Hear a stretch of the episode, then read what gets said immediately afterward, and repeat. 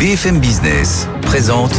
Tous les jours, j'entends quoi? De nouvelles solutions, de nouvelles entreprises, de nouvelles levées de fonds. Mais c'est extraordinaire. J'ai dit qu'il y a un vrai souci, il faut créer de l'emploi. Je suis assez d'accord avec euh, ce qui a été dit. Il suffit d'écouter BFM Business. Voilà, magnifique.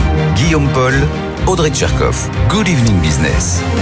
Allez, 19h, deuxième heure de Good Evening Business, nouvelle formule avec Audrey Charcot, bien sûr. Rebonsoir Audrey. Rebonsoir Guillaume et rebonsoir à tous. Et c'est la rêve, bien sûr, deuxième et dernière journée de la rêve de Longchamp. Rendez-vous de rentrée du MEDEF qui continue de dominer l'actualité euh, ce soir avec un Bruno Le Maire qui a fait le service après-vente aujourd'hui après Elisabeth Borne.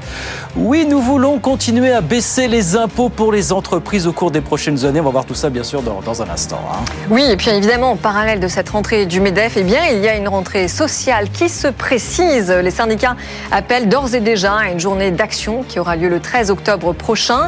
Et notre grand invité ce soir dans les experts du soir, eh bien, c'est François Omril, le président de la E CFE-CGC, euh, bien qui sera avec nous de 19h15 à 20h. Nous allons le challenger, nous allons parler plein emploi, agenda social, notamment avec l'ensemble de nos experts, bien sûr. Donc encore plus de, débats à partir Oui. de maintenant dans le Good Evening Business. C'est la promesse. Il y a du lourd ce soir autour de François Ombril. Il y aura Laurent Pietraszewski qui était avec nous, Elisabeth Elisabeth Moreno et Jean-Marc Sylvestre. Du Forcément. lourd. C'est parti, on est ensemble jusqu'à 20h, bien sûr. Good evening business, le journal. Donc, suite et fin.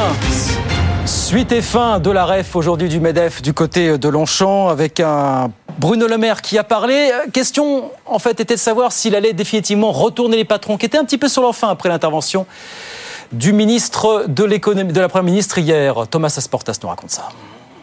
Évidemment, il ne pouvait pas dire autre chose que Emmanuel Macron et Elisabeth Borne avant lui. Il n'augmentera pas les impôts des entreprises. Au contraire, il va continuer à les baisser. Il va supprimer la CVAE. Effectivement, ça va prendre un peu plus de temps que prévu parce qu'il Mais- faut se tenir compte euh, du rétablissement des comptes publics. Donc, sur cette question des impôts de production, eh ben, j'ai envie de dire que le patronat n'est pas plus avancé euh, ce soir, après la REF, qu'avant la REF, il y a 48 heures. Maintenant, quand même, si on prend un peu de recul et qu'on fait le bilan global de cette REF, on peut pas dire franchement qu'on ait vu des désaccords profonds et majeurs entre le gouvernement et les chefs d'entreprise. Ils parlent la même langue, ils parlent de politique de l'offre, de baisse d'impôts, ils ont les mêmes objectifs, aller chercher le plein emploi, relancer l'industrie en France et ils emploient au mot près le même vocabulaire. Ils appellent l'un et l'autre à la confiance et à l'unité pour aller chercher ces résultats et ces objectifs. Donc oui, évidemment, on peut pas évacuer d'un revers de main cette question de la CVAE. Elle a son importance économique, Ouais. budgétaire pour les entreprises et politique. La question de la confiance vis-à-vis de l'État est engagée, mais la réalité, c'est que la REF, euh, Guillaume, s'est terminée sous, pour, avec une standing ovation pour Bruno Le Maire. Oui, il se fait toujours applaudir aux universités d'été euh, du MEDEF. Et ben cette année, malgré cette crispation autour de la CVAE, ça s'est à nouveau produit. Euh, cette tradition entre guillemets euh, ne s'est pas euh, évaporée. L'opération des minages du gouvernement, globalement, on peut dire qu'elle a fonctionné. Et on sentait des deux côtés, patron et ministre, une volonté d'avancer, d'en finir avec l'inflation, d'aller chercher le plein emploi, de réindustrialiser, de tenir tête dans la concurrence internationale euh, aux États-Unis et à la Chine. Et en vérité, on a beaucoup plus vu aujourd'hui le ministre de l'économie que le ministre des Finances face au patron. hein. Bruno Le Maire a vraiment fait le strict minimum sur cette question de la fiscalité et de la chasse aux économies. Et à l'inverse, on l'a beaucoup, beaucoup plus entendu sur la réussite de l'économie française sous les applaudissements donc des chefs d'entreprise. Merci beaucoup Thomas. Thomas Asportas donc avec nous sur BFM Business. Bruno Le Maire qui en a aussi profité pour faire passer un petit message aux industriels de l'agroalimentaire, aux distributeurs qu'il va recevoir demain à Bercy pour parler prix en rayon, au-delà bien sûr du fameux trimestre anti-inflation. Il l'a dit forcément, les industriels ne peuvent pas tout dans la période actuelle, mais il faut vraiment qu'ils jouent le, jeu sur les prix, sinon euh, les choses risquent de se corser malheureusement. Écoutez. Dans les industriels qui aujourd'hui ne participent pas à l'opération, il y en a beaucoup qui ont des difficultés, qui ont des marges qui sont trop euh, réduites. Il y a des industriels de l'agroalimentaire qui sont confrontés à une flambée des prix d'énergie, qui ont eu du mal à y faire face. Donc mon objectif, c'est de faire baisser les prix. Euh, C'est pas de mettre la tête sous l'eau euh, de certaines entreprises industrielles qui sont déjà en difficulté, mais que les choses soient bien claires. Si sur la base du rapport de la Direction générale de la consommation de la répression des fraudes et le rapport de l'IGF que j'ai demandé, nous constations des marges excessives et des marges indues, je n'hésiterai ni à nommer des entreprises, ni à utiliser l'arme fiscale si c'était nécessaire. Une fois encore, nous n'en sommes pas là. Je considère que industriels et distributeurs, dans leur très grande majorité, jouent le jeu, sont engagés. Nos discussions sont positives, sont constructives, mais on doit avoir des résultats encore plus visibles pour nos compatriotes. Voilà Bruno Le Maire qui recevra donc les industriels de l'agroalimentaire et les distributeurs à partir de demain, mercredi, du côté de Bercy, 19h05 à la REF. On a donc entendu beaucoup de ministres aujourd'hui, mais on a aussi entendu des patrons quand même et notamment le patron d'EDF, Luc Raymond, lors d'une table ronde qui a été très cash. Nous sommes toujours, dit-il, dans une économie de guerre. Autrement dit, ne nous leurrons pas, les prix de l'électricité vont rester élevés encore un certain temps. Écoutez. L'effet de l'économie de guerre ne va pas totalement disparaître en 2024, mais il a déjà commencé significativement à atterrir. Si je regarde aujourd'hui les prix que nous serions capables de faire sur le marché pour 2027 euh, et 2028, ces prix-là sont tout à fait normaux. Euh, ils atterrissent normalement. Et donc EDF, dans les prochaines semaines, va commencer à émettre des, contrats de long terme qui seront ouverts. C'est des contrats de gros, hein, y a 5 minutes. À tout le monde. Voilà, Luc Raymond, donc cet après-midi du côté de la Rêve. Bonsoir euh, Mathieu Pechberti. Bonsoir. Attention, parce qu'à la table ronde en question, il y avait aussi Patrick Pouyanné, le patron Total, qui a dit pétrole, gaz, c'est pareil, ça va pas baisser, pas tout de suite, pas du tout même. Ah non, exactement. Le discours euh, de Patrick Pouyanné, donc le PDG de Total, était euh, quasiment le même que celui de Luc Raymond, à savoir les prix de l'énergie globalement ne vont pas baisser. Et lui, effectivement, il a davantage parlé du pétrole, avec une demande qui reste élevée dans le monde, notamment du côté de l'Asie et de la Chine, avec une production de pétrole qui est pas très élevée, donc du coup, qui maintient les prix à la hausse.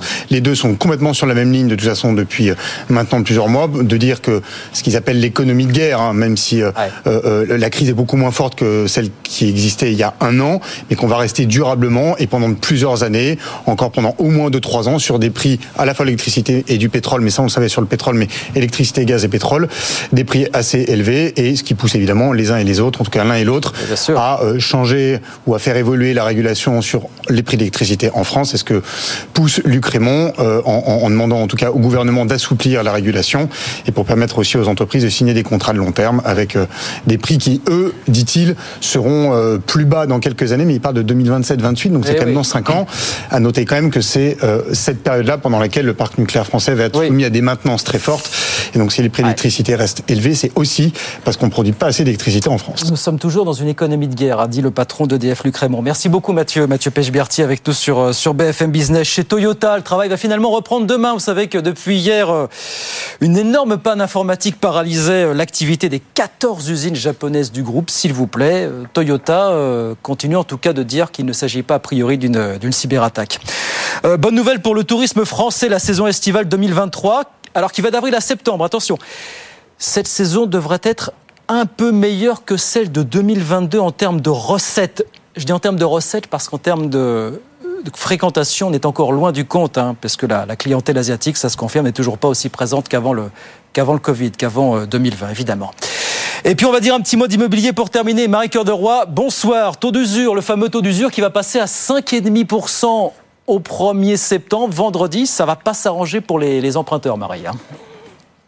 Alors on rappelle, hein, le taux d'usure, c'est le taux maximal auquel les banques sont autorisées à prêter. Alors un taux maximal tout compris, c'est-à-dire votre taux nominal, le taux que va négocier la banque avec vous, plus l'assurance, plus les frais de dossier. Donc théoriquement, à 5,56%, puisque c'est celui-là, le taux d'usure qui sera appliqué euh, au mois de septembre pour les crédits au-delà de 20 ans, à 5,56%, théoriquement, la banque pourra vous proposer un crédit jusqu'à 5%. 5%. Ça faisait depuis 2008 qu'on n'avait pas eu euh, des taux d'intérêt à 5%. Alors attention, c'est considérable. 5% hein. d'intérêt, je vous rappelle qu'il y a deux ans, on était à 1% en 2021.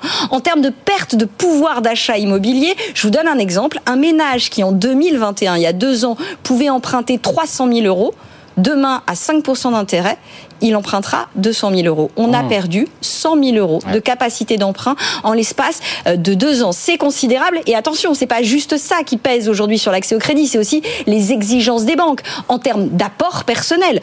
Moins de 20% d'apport, comptez pas dessus. Et puis il n'y a pas que ça, il y a un nouvel élément et on en reparlera prochainement qui est de plus en plus important euh, dans les conditions d'accès au crédit, c'est le DPE, le diagnostic de performance Mmh, énergétique. Ah bah oui. Si vous voulez acheter une passoire, on va vous demander encore plus d'apport personnel si c'est l'achat d'une résidence principale ou secondaire. Pire, si c'est un investissement locatif, un bien que vous allez mettre à la location. Là, si c'est une passoire, vous avez des banques qui commencent à dire je ne prendrai plus du tout en compte les revenus que vous allez percevoir. Autrement dit, vous allez systématiquement dépasser un taux d'endettement euh, pourtant euh, aujourd'hui qui est très très faible aujourd'hui. Voilà, ça se durcit encore pour les emprunteurs. Marie Cœur de Roy avec nous euh, sur BFM Business, 19h09. euh, On retourne sur les marchés. Les marchés, on retrouve Stéphane Pedrazi. Bonsoir Stéphane. Clôture en forte hausse ce soir à la Bourse de Paris. hein.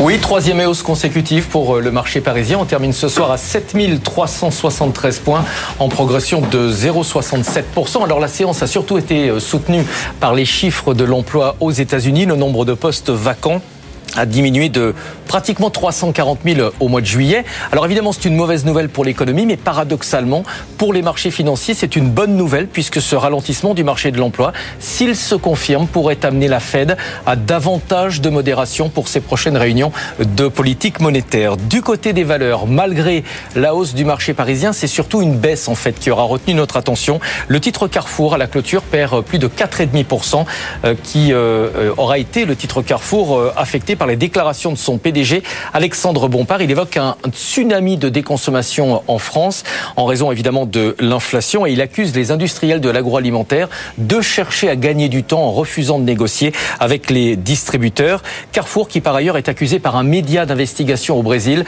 de s'approvisionner auprès d'un éleveur accusé de déforestation. Les accusations ont été reprises par le journal Le Monde et ont également euh, contribué à la baisse du titre ce mardi à Paris. Du côté des valeurs en hausse, le luxe a encore profité aujourd'hui des mesures de soutien à l'économie qui avaient été annoncées en début de semaine par le gouvernement chinois.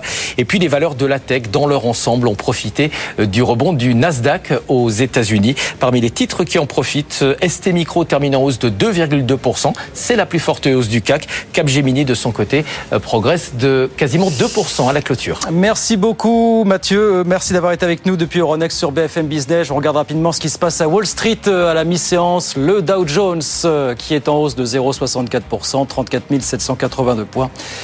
Et puis l'indice Nasdaq qui est en hausse également, plus marqué, plus 1,6%, 13 922 points. 19h12, Good Evening Business repart dans un instant avec Audrey Tcherkov, avec nos débatteurs et avec François Omri, le patron de la CFE-CGC, parce qu'au-delà de la rentrée du MEDEF dont on va parler pendant 48 heures, vous avez une rentrée sociale qui est en train de se mettre en place et qui ne s'annonce pas de tout repos, assurément. À tout de suite. BFM Business présente Good Evening Business, les experts du soir. Allez, 19h14, c'est parti pour les experts du soir avec Audrey Chakoff. Bonsoir Audrey.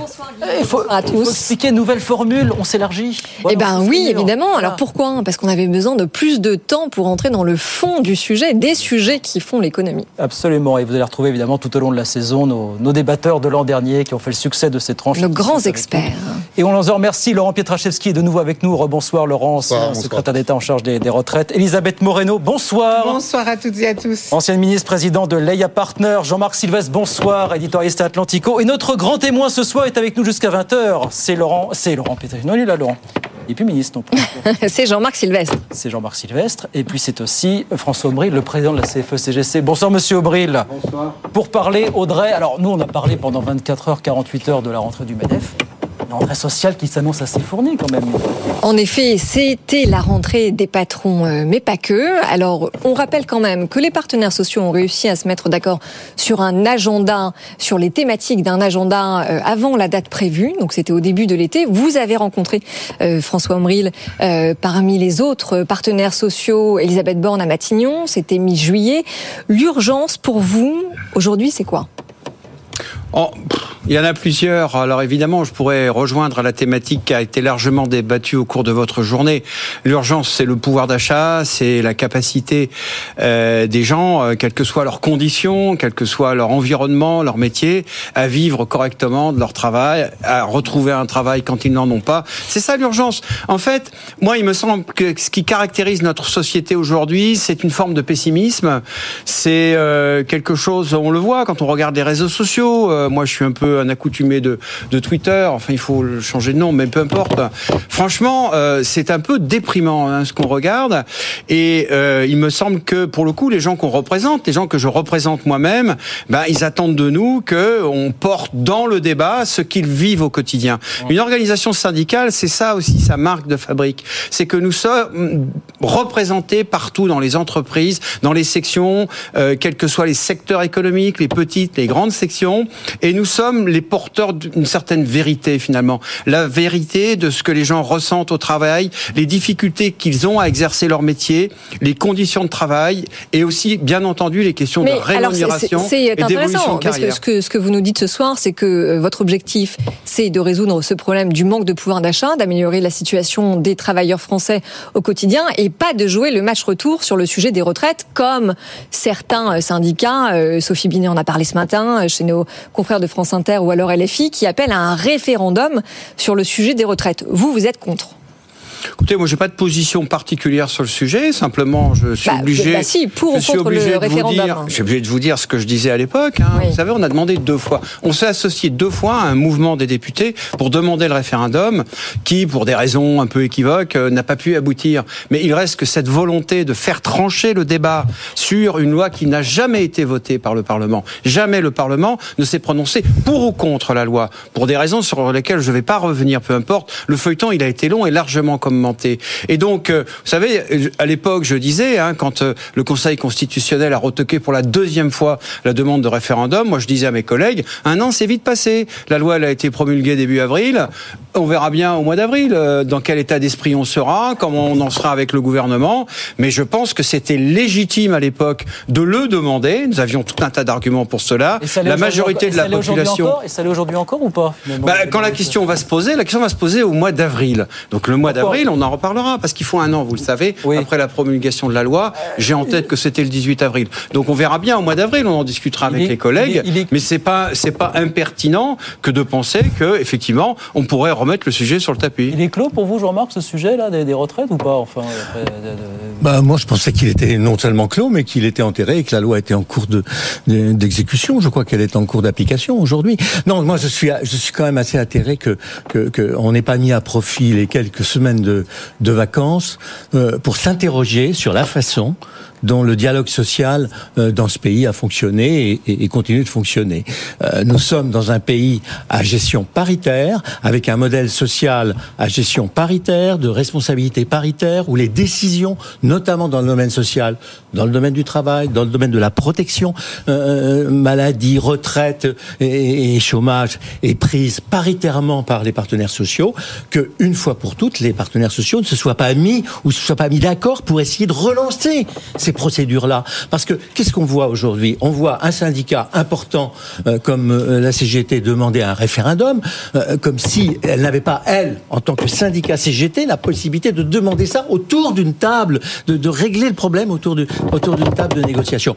On voit un patron du patron, le, le, président du patronat qui ne parle pas, qui ne reparle pas aujourd'hui de, mmh. de, de, dialogue social.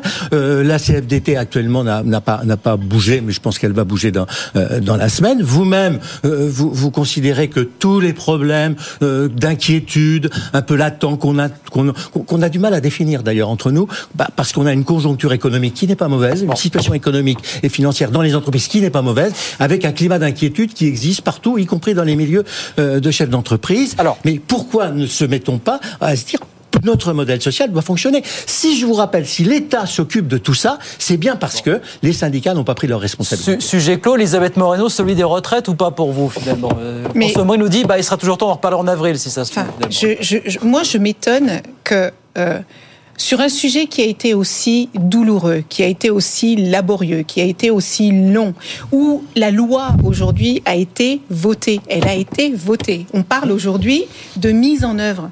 Qu'on se dise qu'on va revenir sur ce sujet, le remettre sur la table euh, pour faire un référendum, mais enfin, à quel moment est-ce qu'on pense à l'avenir? À quel moment est-ce qu'on se dit il faut vraiment que nous avancions, il faut vraiment que nous protégions l'économie de notre pays, il faut vraiment que nous redonnions de l'espoir à ceux qui en ont besoin? Je, je, je crois que refaire des batailles passées, je ne vois pas du tout en quoi ça va nous faire. Mais alors justement, pour rebondir sur ce que Elisabeth Moreno vient de dire, François Omril, est-ce que la journée de mobilisation du 13 octobre prochain, qui se fait d'ailleurs en partenariat avec, avec la Confédération européenne euh, des syndicats, elle va être résolument tournée vers l'avenir? Mais est-ce qu'elle va, elle va avoir quoi bah attendez, laissez répondre. Eh ben, eh bien, c'est bien ma question. Eh, François, va répondre, mais ils ont signé. Moi, je, je dis, Attendez, ils, attendez. ça toujours avec beaucoup d'intérêt. Euh, L'ensemble des, des, des syndicats euh, réunis ont signé un communiqué en la matière. Donc, euh, Mais laissez-le laissez répondre. François euh, expliquer ça. François. Omril, allez, allez, non, mais... Plusieurs choses. D'abord, sur la question des retraites, pour en finir, euh, la loi n'a jamais été votée au Parlement. La vérité, c'est ça. Donc moi, je vais pas. Non, mais elle est je, je passée. vais pas Mais elle est m'étendre passée sur en un, force. sur un sujet de. Mais elle est C'est passée. un peu de la science-fiction Elle légitime, elle n'est pas mais légale, elle n'est pas légitime. elle n'est pas légitime du Elle tout. pas légitime. Mais c'est notre point de vue, on l'a toujours dit, on est très clair sur le sujet. Après, il existe une loi et effectivement, elle se met en œuvre, mais je vais pas refaire le topo. Euh, Non, bon, on l'a c'est la déjà rentrée. il assez faut fait sur ce plateau. Je voudrais dire à Jean-Marc Sylvestre euh, que on s'est vu euh, juste avant et j'ai et j'ai dit à Jean-Marc Sylvestre toute la considération que j'avais pour lui parce que je suis un vieil auditeur de France Inter et donc euh, j'ai commencé presque mon initiation à l'économie euh, en l'écoutant. Et dans la première partie de de, de ce qu'a dit Jean-Marc, mais je suis d'accord. Vous n'avez pas Je suis réussi à convaincre. Je suis d'accord avec ce qu'il a dit. Le, le- le problème qu'on a, effectivement, c'est que dans la démocratie sociale française, le modèle est sur le fonctionnement du paritarisme. bien sûr. Là où on n'est pas d'accord, c'est que c'est Emmanuel Macron qui a démoli le système. C'est lui qui a dit je ne veux plus de partenaires sociaux au niveau national interprofessionnel. La place des syndicats, c'est l'entreprise. Je cite mes sources. Écoutez, je suis entouré de gens compétents, euh, de journalistes de haut niveau. Allez vérifier ses propres paroles. Il l'a dit quand il prend le pouvoir. Il dit la place des syndicats, c'est dans l'entreprise. Moi, je dis que non. La place des organisations syndicales qui sont parfaitement structurées sur le plan social et sur le plan historique pour intervenir justement au niveau national interprofessionnel, c'est de prendre leurs responsabilités dans la gestion de tout un tas de domaines qui ont à voir avec l'économie et avec le social. Or, qu'a fait le président de la République avec ses différents gouvernements? Il nous a petit à petit expulsés de la gestion vous de l'assurance chômage. L'autorisation. Vous n'aviez pas à lui demander l'autorisation. Vous aviez le C'est quand pouvoir même lui qui l'a fait. Et effectivement, il, faut avez d'une certaine façon. en race campagne. On n'a rien abandonné Mais du si. tout. Il y a une volonté politique déterminée de sortir les partenaires sociaux du champ de l'exercice normal de leur mandat social. Avec les syndicats. Et aujourd'hui, c'est pas juste ce que Alors, vous dites. Elisabeth si, vous avez passé plusieurs années au gouvernement. vient de là. C'est que nous sommes gouvernés par une forme d'idéologie et que ce que j'appelais tout à l'heure la vérité du terrain, finalement, est de moins en moins représentée au niveau des décisions politiques qui sont à prendre au niveau social et au ni- au niveau économique dans le champ normal du paritarisme. Elisabeth Moreno, vous avez été ministre lors du premier quinquennat. Est-ce que euh, vous adoubez ce que François Omril vient de dire ou Je pas ne peux évidemment pas être d'accord avec ce que vous venez de dire. Rigolez pas, Laurent, parce que ça sera à vous. Non, mais, ensuite. non, mais je ne peux évidemment pas être d'accord avec cela parce que on a, on a, je, je pense que euh, euh, l'année dernière, on a dû au moins à chaque fois que je suis venue sur votre plateau, nous avons parlé de cette réforme de retraite. Oui, À absolument, chaque ouais. fois, euh, allez.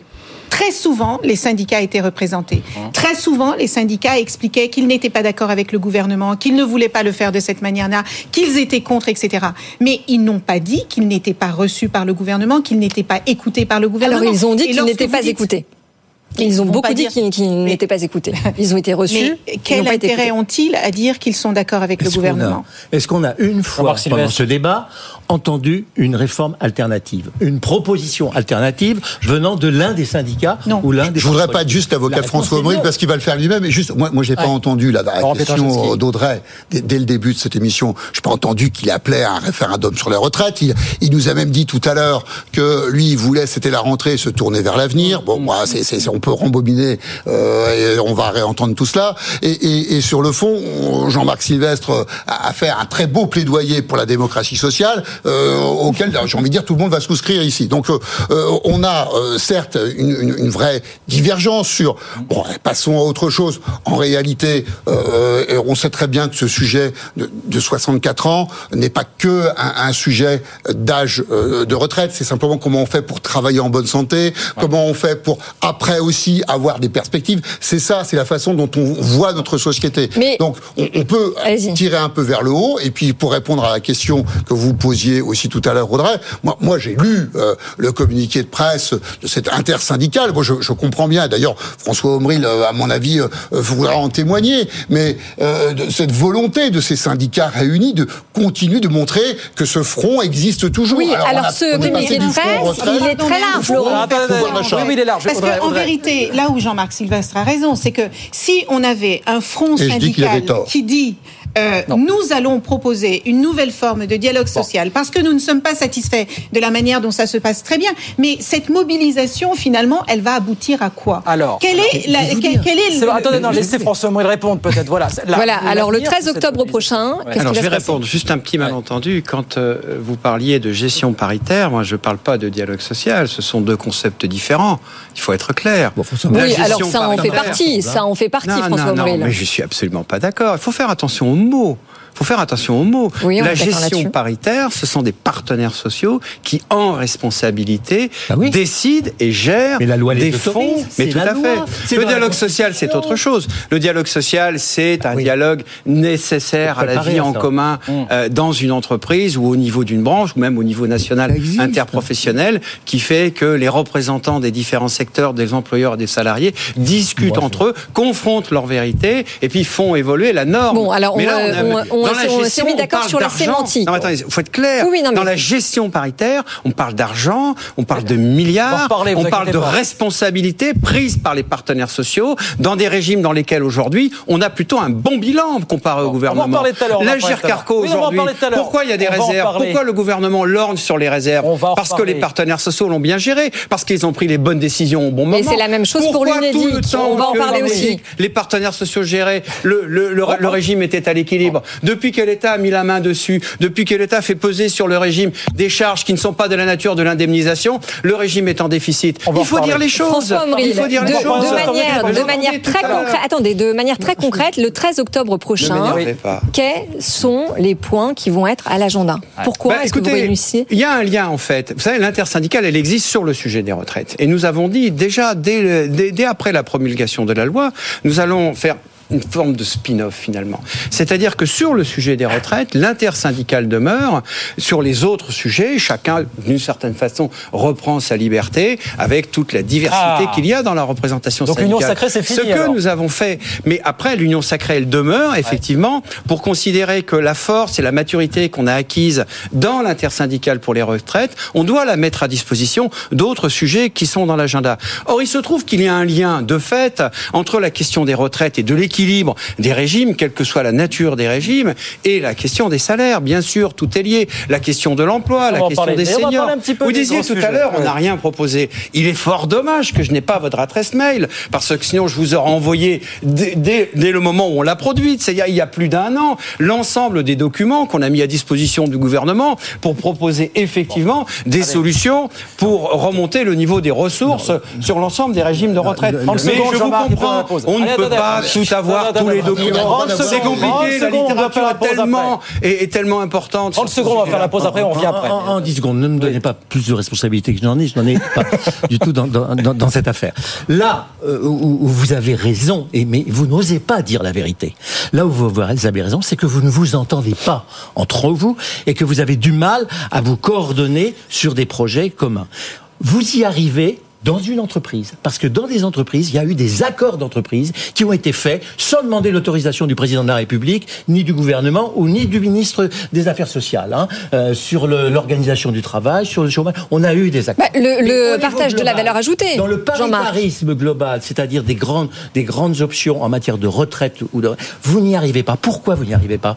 Parce que vous n'êtes pas assez bien représenté. Et vous avez peur de votre base, parce que vous avez peur que votre base se retourne contre vous si vous signez allez. et, des- et vous mettez des accords. C'est ça la, la question sur laquelle il faut vous interroger. Il faut vous interroger sur la représentativité des syndicats. allez, Excellent teasing pour la deuxième partie du débat. Exactement. Alors, on marque Vous avez bien fait de rallonger le temps. Mais vous, avez, vous, vous voyez, moi je Ouais. l'ai converti. Donc, on marque reste. une pause, 19h30. On va parler d'autres sujets, François Omri, là que vous regardez de près, l'agenda social de la rentrée, l'assurance La chômage, Carco, est-ce qu'il faut aller plus l'Unédic, loin évidemment, on va en La parler. Carco, l'Unédic et puis euh, les Ouais. questions de, de fiscalité. Voilà. On vient de dans un instant, 19h30 sur BFM. À tout de suite. BFM Business, l'info éco. Allez, d'un mot, je vous redonne les grands titres de l'actualité 19h30. Bruno Le Maire qui garde la cape sur cette question des, des, impôts. Nous continuerons à baisser les impôts pour les entreprises dans les années qui viennent, dit le ministre de l'économie ce midi à la rêve de Longchamp. Lorsque les impôts baissent, je cite, il y a plus de recettes fiscales. Il a cité l'évolution des recettes d'IS et d'IR. On vous redonnera tout ça dans, un instant. Euh, bonne nouvelle pour le tourisme français. La saison estivale 2023, qui va d'avril à septembre, sera un peu meilleur en termes de recettes, en termes de recettes, hein, parce qu'en termes de fréquentation, on est encore loin du compte, parce que la clientèle asiatique n'est toujours pas aussi présente qu'avant le Covid, malheureusement. Et puis chez Toyota, le travail va reprendre normalement demain. Vous savez qu'une énorme panne informatique a paralysé hier l'activité de ces 14 usines japonaises. Le groupe continue de dire qu'a priori, il ne s'agit pas d'une cyberattaque. 19h31, oui, bien sûr, on revient dans un instant pour continuer la discussion jusqu'à 20h. Sur voilà une bonne nouvelle. BFM Business présente Good Evening Business, les experts du soir. 19h33, les experts du soir, troisième et dernière partie. Ça parle pendant la pause. Évidemment, comme toujours, et on n'est pas d'accord. Audrey Chakoff avec nous, toujours. Rebonsoir Audrey. Rebonsoir. Bien sûr, nos débatteurs qui seront avec nous, Elisabeth Moreno, rebonsoir Elisabeth. Laurent Pietraszewski, rebonsoir Jean-Marc Sylvestre et François Omril, donc notre grand témoin ce soir, président de la CFE-CGC. Alors on avait dit qu'on allait rentrer un petit peu dans les, les sujets qui fâchent.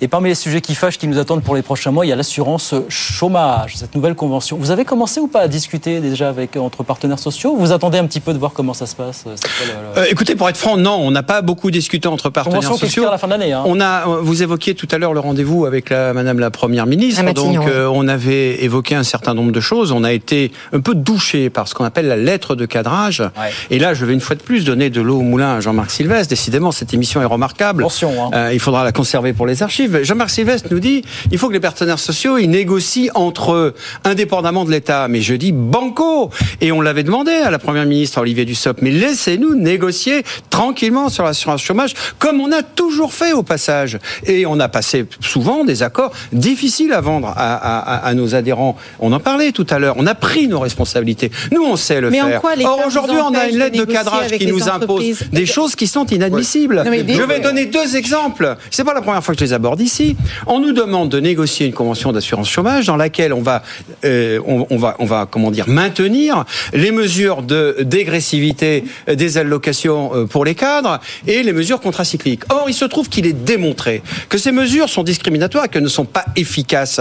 Et donc, moi, je pose la question au gouvernement quelles sont vos sources quelles sont vos sources Aujourd'hui, on est là sur les réseaux, tout le monde interpelle les scientifiques, vous dites ça, vous affirmez ça. Quelles sont vos sources Eh bien, moi, je demande au gouvernement, vous nous imposez de négocier dans un cadre dans lequel il y aurait des mesures de dégressivité des allocations pour les cadres, au motif que les cadres, quand ils sont au chômage, deviennent des fumistes et qu'ils ne recherchent pas activement du travail parce que, effectivement, ils sont trop bien indemnisés. Mais c'est scandaleux, en fait, de le dire et surtout de demander aux syndicats ouais. de négocier dans ces conditions-là. C'est juste révoltant. Et en plus, ouais. il n'y a pas d'assise alors, vous êtes, là, vous êtes dans votre rôle parce que vous êtes sur un président d'un syndicat catégoriel et on comprend bien que vous, le focus que vous faites là sur les cadres et on vous, vous en fait pas le reproche. Mais ah oui. en réalité, ce qu'on sait aussi, euh, c'est que si on, on, ne retourne pas cadre ou non cadre, c'est pas le sujet d'ailleurs, euh, dans l'emploi dans les six premiers mois, on y reste durablement. Oui. Et, et, ce sujet-là, évidemment, il y a dans, dans, ce que vous pointez euh, dans le niveau d'indemnisation qui évidemment là a due proportion au, au regard du salaire de départ,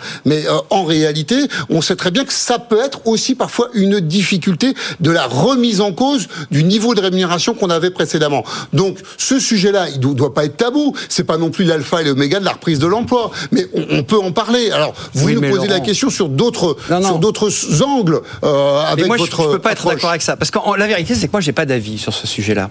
Et donc je me fie à ceux qui écrivent aux sources scientifiques en fait, parce qu'il y en a sur la question de la dégressivité, de l'utilité, de l'efficacité des mesures de dégressivité. Il y a une littérature. Or, cette littérature nous apprend que, c'est totalement inefficace. Et donc, moi, euh, bah, je, je, je, je, prends les résultats de ces études-là et je les objecte au gouvernement. Et je dis, vous m'imposez une mesure idéologique. Mmh. Parce que finalement, vous partez du principe que quelqu'un qui est au chômage et qui est indemnisé, quelque part, se trouve bien dans sa condition et ne recherche pas activement du travail. Mais ça, c'est faux, puisqu'il y a des études, là encore, des études de la DARES, etc. Tout le monde les connaît, ces études-là, qui nous montrent que l'aléa morale, c'est-à-dire la capacité qu'a cas à ne pas utiliser activement le dispositif qui est à, à, ses dispositions, est plutôt plus faible en France que dans les autres pays d'Europe où les conditions d'indemnisation sont plutôt moins bonnes. non, mais attendez, c'est pas vrai. Mais attendez, non, non, non. Là, franchement, quand on se compare, par exemple, au Danemark, au Danemark, pour pouvoir toucher le chômage euh, ou les minima sociaux, eh bien, on doit envoyer un CV par jour.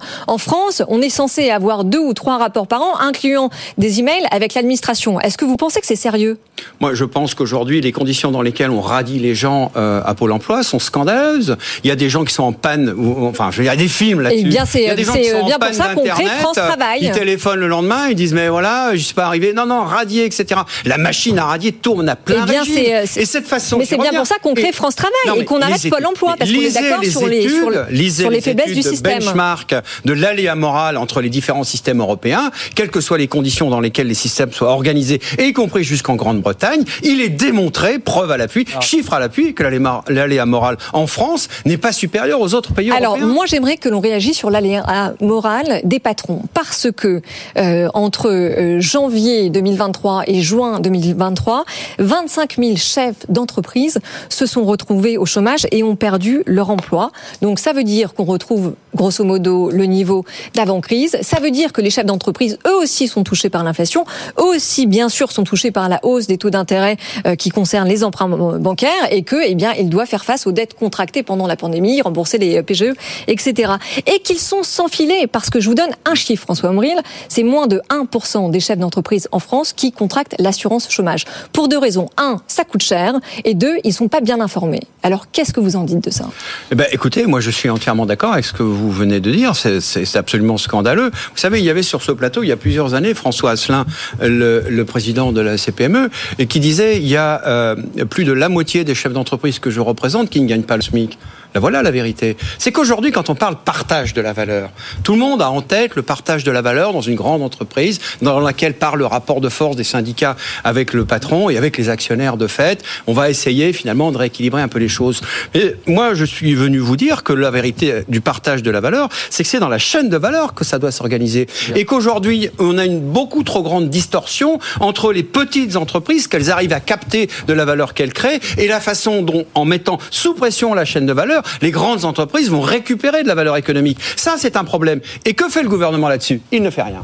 Ben voilà. Là, alors, là, pour le coup, Marc Ferracci, je suis un représentant des non, non, organisations attendez, Marc Ferracci je viens était sur les petites entreprises. François Omril, Marc Ferracci était sur notre plateau juste avant que nos experts nous rejoignent et il disait justement qu'il militait pour plus de ciblage.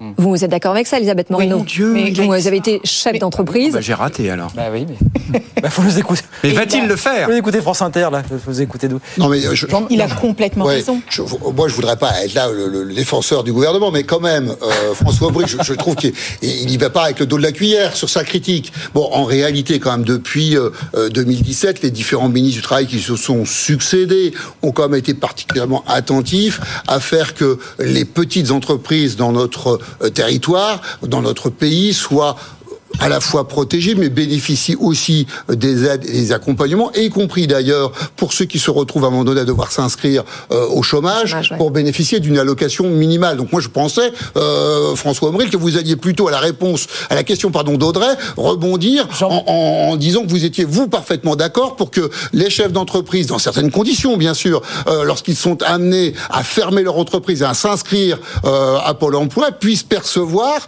euh, une allocation chômage comme ça a été le cas et bien comme entendu. ça a été mis en place. En effet, on s'attendait plutôt à ça. Les différents bien gouvernements entendu, auxquels bien j'ai entendu. moi-même On était parti. Alors, on n'a pas entendu ça, hein, On François était parti sur la réforme de l'assurance chômage au sens large. Jean-Marc, est-ce qu'il faut aller plus loin? Là, on sent bien que les appels du pied du patronat sont là. Bruno Le Maire en a reparlé hier. Est-ce qu'il faut une nouvelle réforme pour réduire l'écart entre les revenus du travail et ceux, des allocations? Oui, je pense évidemment qu'il faut reprendre le, dossier, mais je pense que il faut pas trop caricaturer non plus euh, la situation. Quand, quand- quand- quand vous dites qu'elle est- qu'elle s'est aggravée, je ne le crois pas.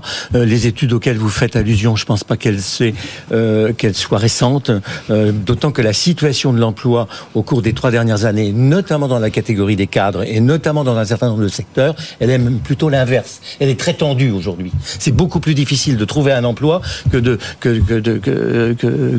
traiter la question euh, du chômage. Je crois qu'il faudrait effectivement plus cibler le, problème en fonction de l'âge, en fonction du secteur d'activité, en fonction de la fonction même du cadre dans, dans, dans l'entreprise. La situation est totalement différente euh, d'un cadre dirigeant qui est euh, président de son entreprise mais qui ne lui appartient pas. Il a des actionnaires et celle d'un chef d'entreprise qui est propriétaire de son propre patrimoine, euh, de son propre actif, euh, dont on ne sait pas exactement si au cours de sa vie, il a d'ailleurs pas de temps en temps, j'y vais très doucement parce que je ne veux pas vexer personne, euh, confondu un peu le patrimoine de l'entreprise avec son propre patrimoine. Vous savez bien que c'est un des problèmes euh, chez les jeunes et chez les jeunes chefs d'entreprise et, et, notamment des entreprises familiales.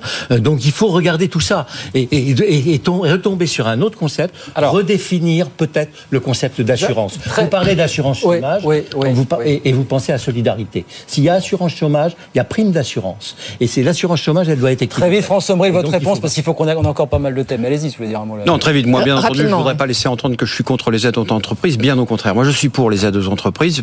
Simplement, nous, on réclame qu'elles soient ciblées et conditionnées. Maintenant, un mot sur le chômage des cadres, ouais. dont, dont, on dit que la situation est très tendue. Moi, j'ai une formule, hein, euh, le pain trop cuit avec le pain pas cuit, ça n'a jamais fait du pain bien cuit. Or, la situation des cadres aujourd'hui, qu'est-ce que ça veut dire Parce que c'est pas très elle clair. est effectivement tendue. mais quand vous êtes un jeune cadre diplômé d'une école d'ingénieur, effectivement, vous n'avez pas de problème pour trouver du travail. Bien. Quand vous êtes un cadre directeur commercial chez Auchan, par exemple, et que vous vous retrouvez au chômage à 55 ans, eh bien, bonjour pour retrouver une situation à peu près du même bien. niveau de rémunération et de responsabilité. Alors, Là, voilà la vérité. C'est que la moyenne, c'est personne. Ça, la moyenne, c'est personne. Là, ça, voilà, il y a des situations très Alors, différentes et on applique les mêmes méthodes allez, à tout le monde. Avance, et ça, c'est pas juste. On a un problème de formation et d'organisation à l'intérieur de l'entreprise. Alors, justement. Alors, attends, attends, attends, on avance, on avance parce qu'on a encore deux thèmes. Alors, on parle de. Jean-Marc parle de formation. Comment financer la formation L'UNEDIC, c'est la transition. Bah oui, parce que l'UNEDIC, ça aussi, c'est un des sujets sur la table. Est-ce qu'il faut aller taper, pardon de le dire comme ça, les excédents de, de l'UNEDIC? Ça se précise apparemment, vous allez nous le confirmer.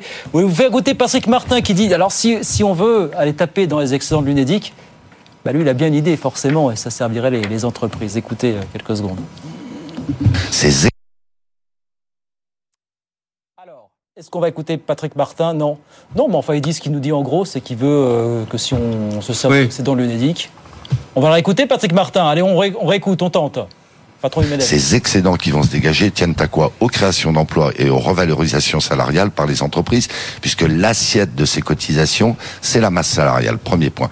Deuxième point, le gouvernement nous dit euh, c'est nous qui c'est nous qui euh, alimentons en définitive l'UNEDIC. Non, la réalité des choses c'est que les deux tiers des recettes de l'UNEDIC proviennent des cotisations des entreprises.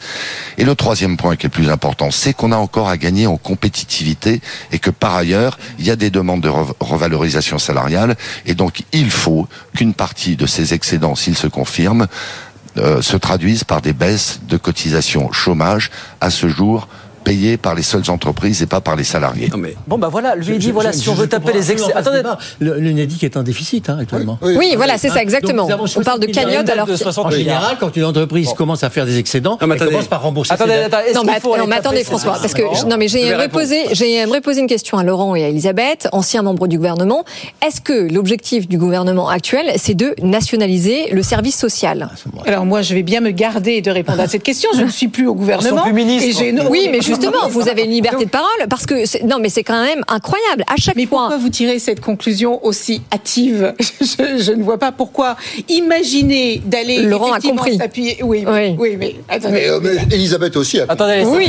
Elisabeth, Elisabeth, Elisabeth, Elisabeth. Non, je ne pense pas que imaginer la manière dont on, on puisse réutiliser euh, euh, cet argent euh, veuille immédiatement dire qu'il y a une nationalisation euh, qui, qui soit derrière. Je veux juste dire qu'il y a peut-être aussi une manière un peu plus intelligente de réutiliser cet argent. On parle, enfin, il n'y a pas une seule entreprise que je ne rencontre aujourd'hui qui ne me parle de ces difficultés de recruter, de retenir les talents, de redonner du sens au travail, de former. On parle de plein emploi, mais je voudrais juste rappeler que chez nos jeunes, on a un jeune sur trois qui n'a pas d'emploi. Il y a peut-être des manières intelligentes d'utiliser l'argent là où il se trouve plutôt que de créer bah, ce genre de polémique. L'argument en tout cas du gouvernement, c'est de dire utilisons ces arguments, notamment cet argent, ces excédents pour donner plus de latitude oui, à je ne sais pas vous répondre non plus. En fait, on dit, ce que dit le gouvernement, c'est un investissement qui, qui, qui, bénéficiera à tous. Non, on ne peut pas accepter ce discours du gouvernement. Je suis pour le coup encore d'accord avec Jean-Marc Sylvestre.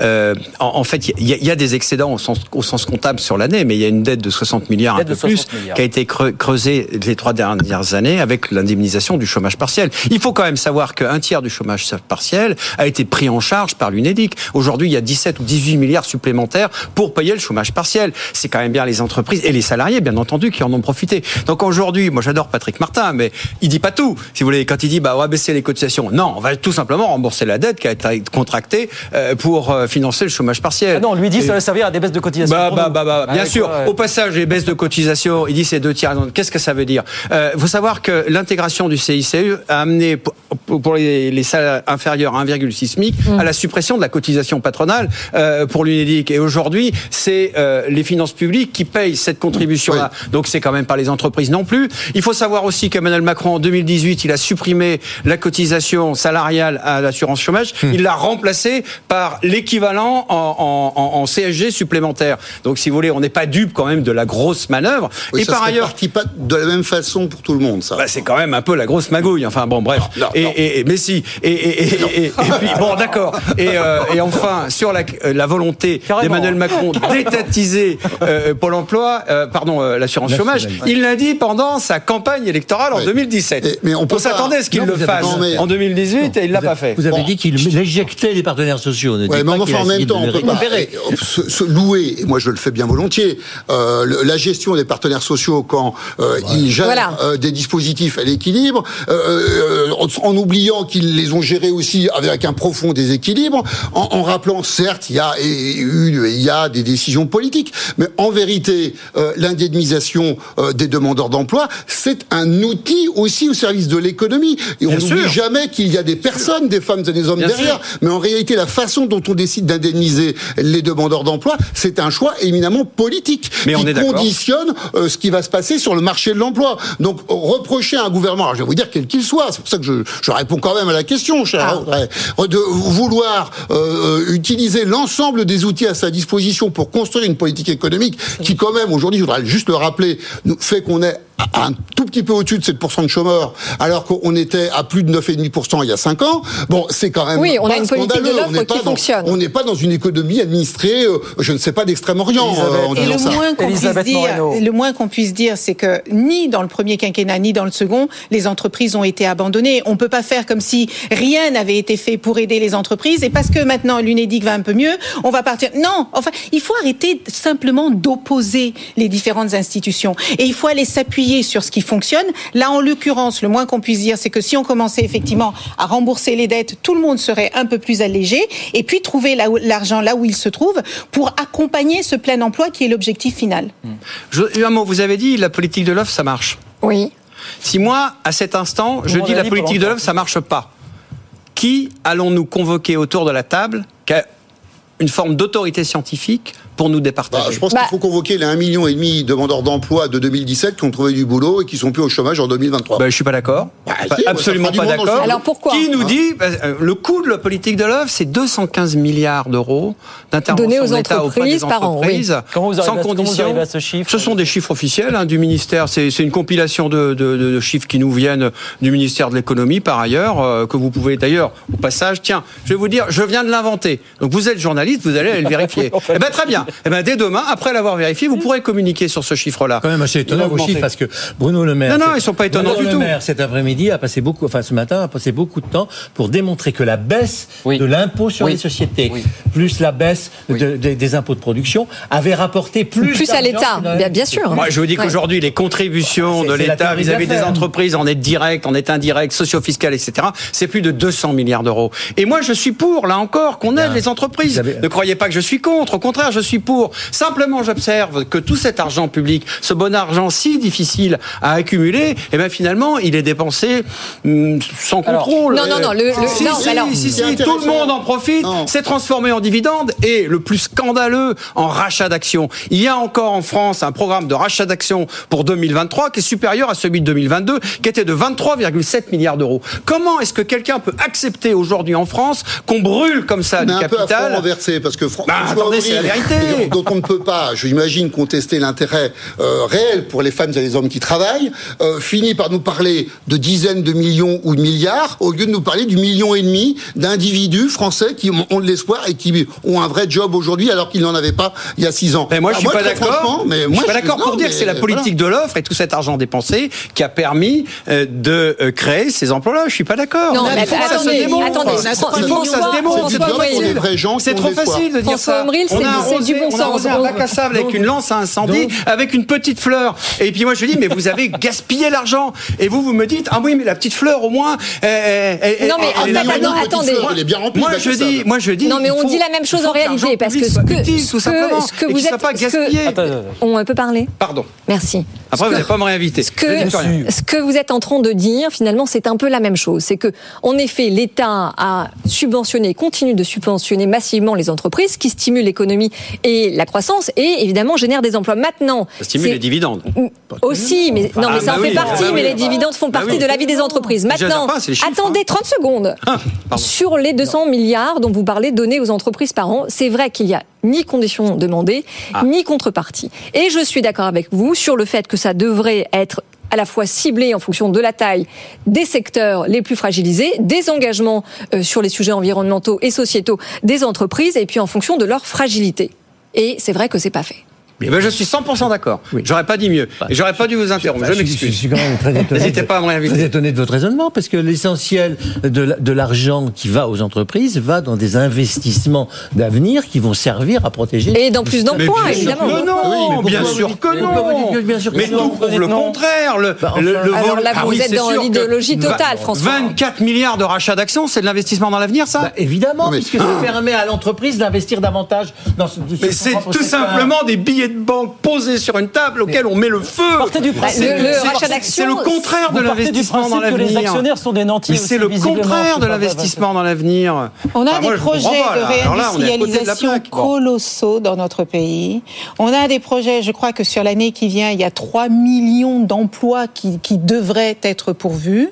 Tout cela, ce sont des familles qui vont mieux se porter. Tout cela, c'est une croissance économique qui va faire énormément de bien à la France. Et vous vous cantonnez à parler de la distribution des dividendes. Ça fait partie de l'entreprise. Ça fait partie. Les personnes qui investissent dans l'entreprise aujourd'hui investissent avec l'espoir de pouvoir récupérer leur, argent- leur argent. Si ces personnes n'investissent plus parce qu'ils ne peuvent plus toucher ces dividendes, qui va mettre de l'argent dans les entreprises pour qu'elles innovent, qu'elles créent des emplois? Il faut être un peu cohérent dans ce qu'on veut faire. Et je rajoute que les premiers actionnaires des entreprises, ce sont des gens comme vous et moi. Et ce ne sont pas les méchants vieux ce sont pas actionnaires. Qui vivent dans Alors on peut avoir ce débat si vous voulez. On peut avoir ce Ah, débat. Je pense que ce soit un oui. peu court ce soir. Mais pour le coup, je suis radicalement, mais pas du tout d'accord avec vous. Quoi qu'il en Euh, soit, votre vision de rassure. l'entreprise dans laquelle, euh, par les via les dividendes, on, on- on rémunérerait les petites gens.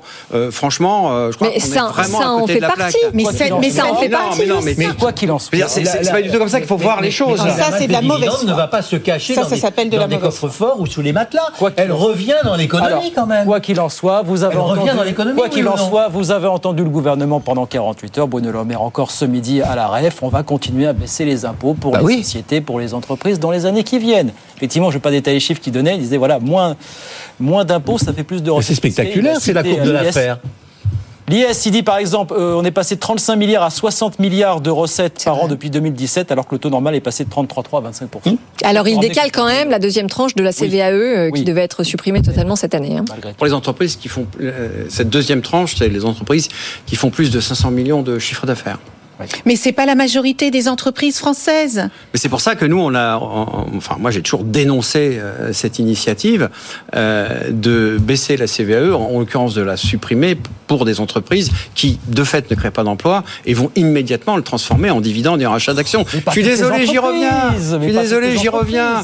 Et en même temps, ben, en fait, on parle tous de la même chose. Quand vous parlez des petites entreprises, et Dieu sait si c'est vrai, qui aujourd'hui vont vont devoir affronter la faillite parce qu'elles sont trop sous pression dans la chaîne de valeur, on parle exactement de la même chose, d'un système d'accordéon qui met sous pression effectivement les petites activités économiques qui ne peuvent pas se protéger et par ailleurs les très grandes entreprises qui elles profitent de tous les dispositifs avec une économie le moins à à, deux la vitesses. solidarité Allez, c'est collective. fini. Vous nous invitiez un commissaire au compte pour qu'il nous explique Oui, oui, comment mais- il transforme une subvention d'État en dividende. Allez, c'est fini. De Ça toute sera le façon, prochain débat. C'est fini. De toute façon, on ne mettra pas d'accord ce soir, mais il faudra bien d'autres émissions.